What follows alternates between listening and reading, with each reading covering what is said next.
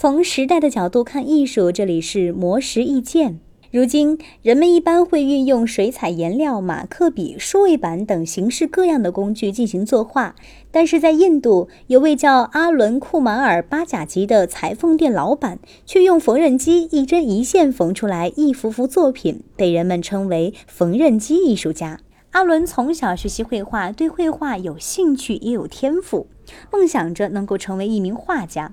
但在十六岁的时候，父亲的去世让阿伦不得已接管家里的裁缝店，放弃了自己画画的梦想。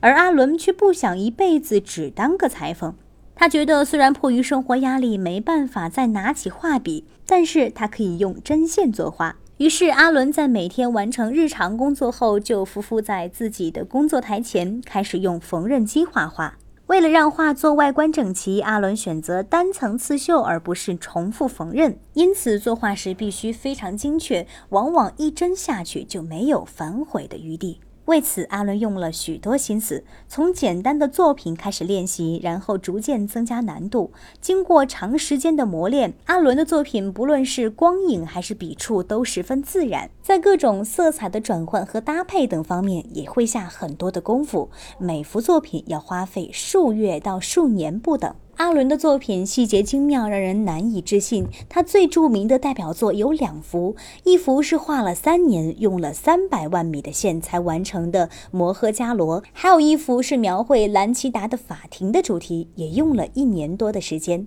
这幅画中包含了两千多个人物。现在的阿伦是全世界唯一一位公认的缝纫机艺术家，作品在印度和全球都受到了追捧。他的才华不但支撑起家里的裁缝店，而且还实现了自己当画家的梦想。